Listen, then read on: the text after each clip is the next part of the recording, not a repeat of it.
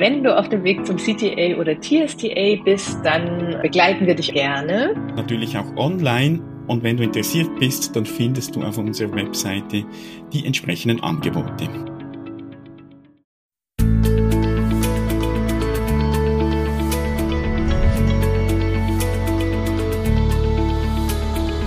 Transaktionsanalyse fürs Ohr.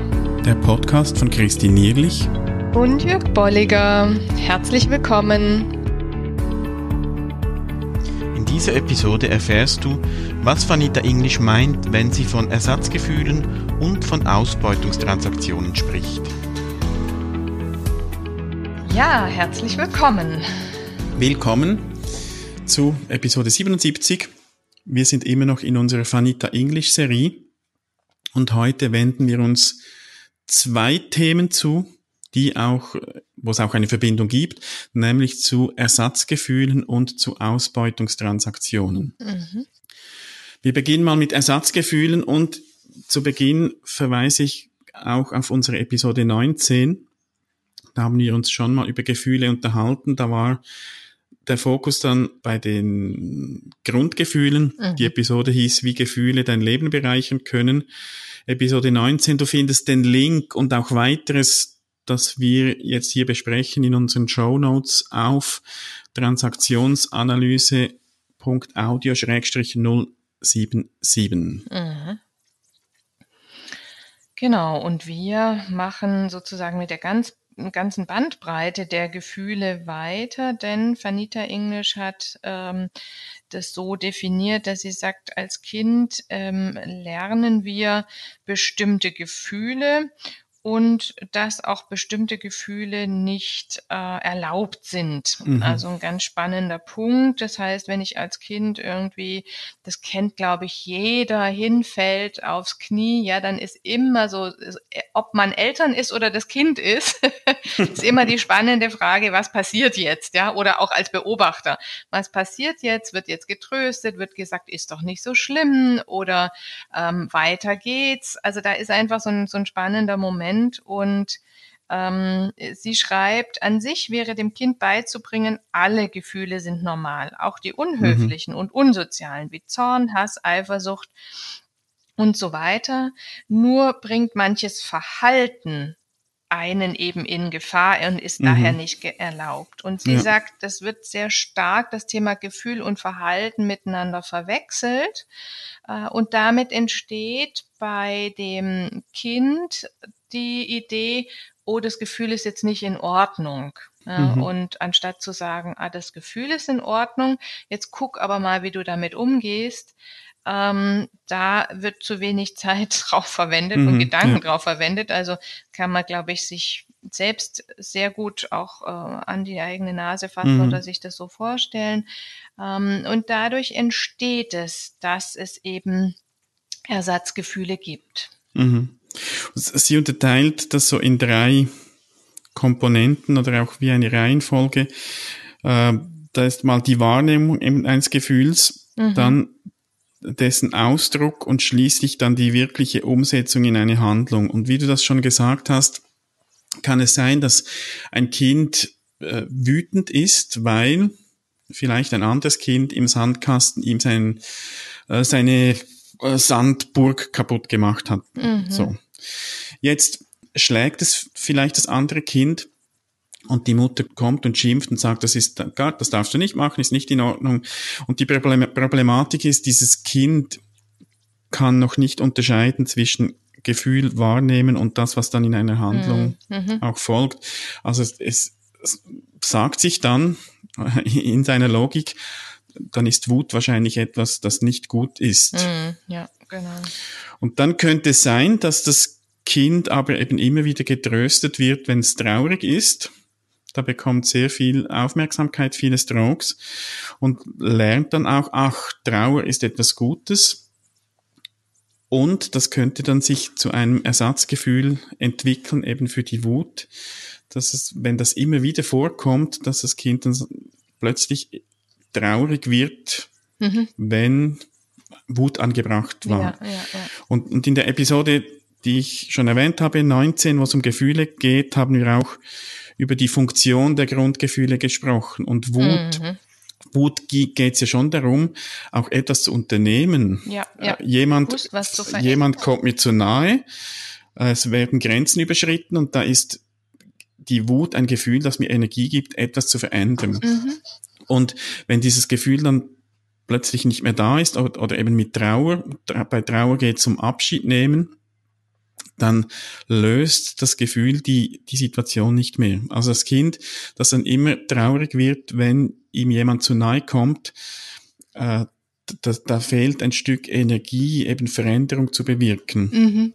Das ist so die Idee von eben diesen Ersatzgefühlen, dass ein ursprüngliches Gefühl, das eine Funktion hat, nicht mehr äh, zum Zug kommt und dafür etwas, das darüber gelegt ist, das aber keine Lösung bietet mhm. in der jeweiligen Situation. Mhm aber eben äh, sozusagen von den Bezugspersonen dann akzeptiert war. Mhm. Und ich knüpfe da mal gleich dran an, denn, denn das ist eigentlich auch schon der, der, der Punkt. Daran erkennst du, äh, liebe Hörerinnen, lieber Hörer, als Berater oder Beraterin auch recht schnell, ähm, ist das ein Ersatzgefühl. Ja? Also würde ich auch so reagieren, denn das sind mhm. sehr spezifische, darüber, wie du gesagt hast, darüber gelegte Gefühle, wo jemand anders sagt, hä, da würde ich doch ganz anders reagieren. Mhm. Also das heißt, dieses Spontane, was Gefühle ja eben auch sind und machen und wozu sie dienen, das wird hier auch etwas abgelegt, verändert und damit ist aber auch für eine andere Person recht gut erkennbar, ähm, ist das jetzt was, äh, ein echtes Gefühl oder ein Ersatzgefühl. Mhm. Das erscheint einem dann auch als inkongruent oder ja. ähm, wie du sagst, eben auch unpassend. Ja, es trägt nicht mhm. zur Lösung bei. Und was, was auch noch wichtig ist, bei, wenn wir von Ersatzgefühlen sprechen, das können auch Gefühle im, ich, ich sag mal, im weiteren Sinne sein. Mhm. Ähm, Müdigkeit oder Hunger. Also wenn ein Kind immer wieder zu essen kriegt, wenn es traurig ist beispielsweise, mhm.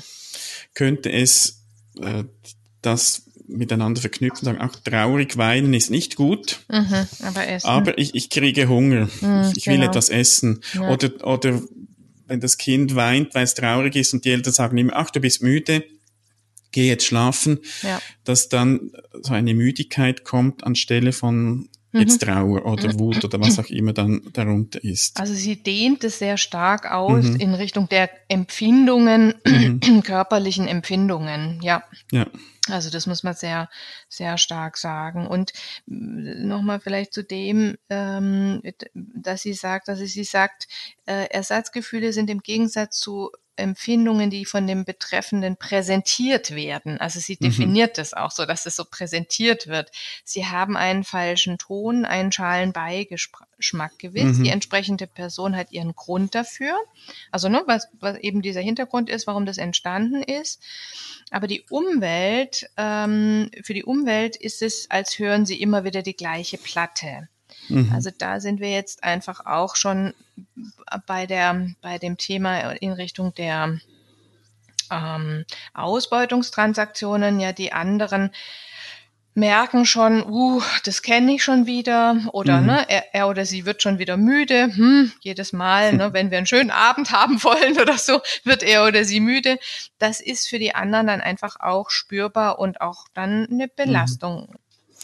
Ja, und der Zusammenhang zwischen jetzt diesen Ersatzgefühlen und, und den Ausbeutungstransaktionen, da geht schon darum, dass, dass ich aufgrund eben meiner Ersatzgefühle, die dann auch eben zu, zu Lieblingsgefühlen oder zu, zu vertrauten Verstimmungen, da gibt es ja verschiedene Bezeichnungen, mhm. Äh, aber das wird so etwas Bekanntes und das möchte ich immer wieder erleben. Und dann kann es eben sein, dass ich das von anderen Menschen auch suche mhm. und dann wirklich so sauge. Und da spricht sie dann eben von Ausbeutungstransaktionen. Und das, das wird ja nicht bewusst gemacht. Ausbeutung tönt ja. jetzt so bösartig, also ich ja, beute ja. jemanden aus. Mhm. Ähm, es geht, ich, ich glaube, sie schreibt teilweise auch Gefühlsausbeutung. Also es geht so darum, dass ich die Gefühle der anderen sauge. Mhm. Und vielleicht kennst du das, äh, wenn du mal in dieser Lage warst, dass, dass jemand dich so viel Energie gekostet hat und es, es geht nicht weiter. Mhm. dann könnte es sein, dass da eine solche Ausbeutungstransaktion äh, stattgefunden hat, wo jemand letztlich nichts verändern will, sondern einfach sein, sein Lieblingsgefühl, sein Ersatzgefühl beibehält, ja. Mhm. Also das ist auch, ne, es, ich, ich finde, man kann trotzdem äh, äh, mal bei diesen Termini bleiben, äh, Ausbeutung und man wird dann gegenseitig nicht satt, so, mhm. ja. Also es mhm. ist so kein Fortkommen für beide oder oder eine Veränderung für beide Seiten. Das ist einfach auch wieder so dieser Teil des des Frustrierten, ja. Mhm. Und da gibt's auch wieder einen Bezug zu unserer letzten Episode zu den Charaktertypen Falls du die noch nicht gehört hast, äh, ist es sicher interessant, wenn du das auch noch nachholst. Da gibt es zwei Typen, eben diesen untersicheren Typ und den übersicheren Typ. Und das hat auch Auswirkungen auf die Art der Ausbeutungstransaktion. Mhm. Und wir haben da auch die beiden Modi schon erwähnt. A, Modus A ist eher mit angenehmen Gefühlen, Modus B eher mit unangenehmen Gefühlen verbunden. Und Leute, die jetzt Typ 1 untersicher im Modus A äh, Gefühlsausbeutung betreiben, wenn wir das so sagen können, äh, die bringen so ihre Hilfsbedürftigkeit oder auch Bewunderung zum Ausdruck. Ach, du bist so toll und du kannst das so gut und ich kann es nicht gut und erwarten dann eigentlich unbewusst vom Gegenüber, dass der ihnen dafür viele Strokes gibt so dass ihr Gefühl der Hilflosigkeit vielleicht oder was auch immer das Ersatzgefühl dann ist, mhm. Äh, bestätigt kriegen. Ja. Typ 1b, also der untersichere Typ mit eher unangenehmen Gefühlen, der klagt und jammert, äh, wertet sich selbst ab oder und verfällt dann auch in trotzige Reaktionen. Also der mhm. versucht dann das auf, auf diese Weise, mhm. so die mhm. Gefühle zu saugen. Dann Typ 2, die übersicheren Typen, da wäre der Modus A jemand, der eben sehr gerne hilft und noch mehr Hilfe anbietet und noch mhm. mehr und noch mehr und dafür auch Dank erwartet, um sich so gut zu fühlen. Und Typ 2b, übersicher mit eher unangenehmen Gefühlen, das ist dann jemand, der andere heruntermacht und kritisiert und erniedrigt in irgendeiner Form. ärgerlich, herrisch. Ja. ja. Mhm. Also das sind dann so verschiedene Arten von Ausbeutungstransaktionen, die mit dem jeweiligen Charaktertyp auch zusammenhängen. Also die da macht Vanita English sehr viele Zusammenhänge. Mhm, mh. äh, Finde ich auch ganz spannend, dass man so ihre Konzepte sehr gut auch miteinander und auch mit anderen TA-Konzepten verbinden kann. Genau, genau. Also ich finde auch hier, hier wird sehr deutlich, wie sie auch auf ihren eigenen Konzepten immer wieder aufbaut, ähm, bis hin zu den Trieben eben auch entsprechend, ähm, wie die Gefühle natürlich auch mit den Trieben zusammenhängen dann. Mhm. Ja. Ja, also insofern spannendes Thema. Vielleicht tatsächlich äh, hört ihr euch nochmal die Episode an zu den Gefühlen oder vielleicht nochmal so zur Ergänzung die Grundgefühle Wut, Liebe, Trauer, Freude und Angst. Ich denke, da kann man schon mal einiges draus ableiten. Und wie gesagt, es geht bei ihr jetzt noch sehr viel weiter in die Emotionen und Empfindungen. Und da könntest du, liebe Hörerinnen, lieber Hörer, mal nachschauen bei dir selbst. Was sind so bei dir mhm. die Hauptgefühlsrichtungen? Welche verbietest du dir vielleicht? Wo, vielleicht kommst du da recht schnell drauf. Aber auch äh, mal so Situationen herholen, wo du merkst, hm, da weiß ich gar nicht, wie mhm. ich da mhm. reagiert habe oder wie man da normalerweise reagiert. Und wir haben bei der Episode 19, und wir können das ja auch nochmals reinsetzen, die Show Notes, haben wir auch eine Tabelle drin gehabt und haben mhm. das auch erläutert, wo wir auch aufgezeigt haben, die, die vier Grundgefühle, welchen Auslöser gibt's da und welche Funktion und welche Zeitperspektive. Und ich finde, diese Tabelle ist sehr hilfreich, auch um mal Gefühle für sich zu überprüfen. Ist denn das, was ich im Moment erlebe, wirklich zielführend? Wenn nicht, ist die Wahrscheinlichkeit groß, dass es sich eben um ein Ersatzgefühl handelt. Und ja, so genau. kannst du deinen Ersatzgefühlen auch auf die Spur kommen. Und, und das wäre dann das Ziel, eben zu schauen, was wäre denn das angemessene Gefühl, das dahinter liegt. Und es ist nie zu spät. Also wir können auch heute noch äh, unsere Gefühle weiterentwickeln oder entwickeln. Ich kann das aus eigener Erfahrung sagen. und das, was wir vielleicht in, in unserer Kindheit nicht vorgelebt bekommen haben oder wo äh, unsere Bezugspersonen haben ja es auch nicht absichtlich gemacht. Oftmals hatten sie ja auch keine Vorbilder, sage ich mal. Genau, denke ich auch. Oder gesellschaftlich klare Grenzen, ja. Und das können wir heute nachholen, wenn du ja. dich damit auseinandersetzt, wenn du äh, den, sag mal, den Mut aufbringst, auch dich zu hinterfragen, dann kannst du durchaus auch deinen Grund oder den darunterliegenden Gefühlen auf die Spur kommen und Möglichkeiten finden, wie du diese erleben und ausleben kannst.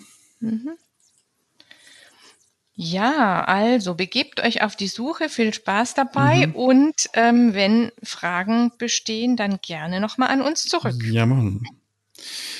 Und nächstes Mal fahren wir weiter mit Vanita English. Es gibt nämlich ja. noch mehr zu sagen von mir. Und da geht es um heiße Kartoffeln. Also sei mhm. gespannt und bleib dran. Und ja, wir wünschen dir bis dann eine gute Zeit, auch gutes Gelingen, viel Erfolg beim Entwickeln oder Weiterentwickeln deiner Gefühls, Gefühle, deiner Gefühlslandschaft. Ja, bis dahin. Bis dann. Tschüss. Tschüss. Schön bist du dabei gewesen. Wenn dir unser Podcast gefällt, dann empfehle ihn weiter und bewerte uns auf iTunes oder in der App, mit der du uns zuhörst. Mehr über und von uns findest du auf transaktionsanalyse.audio.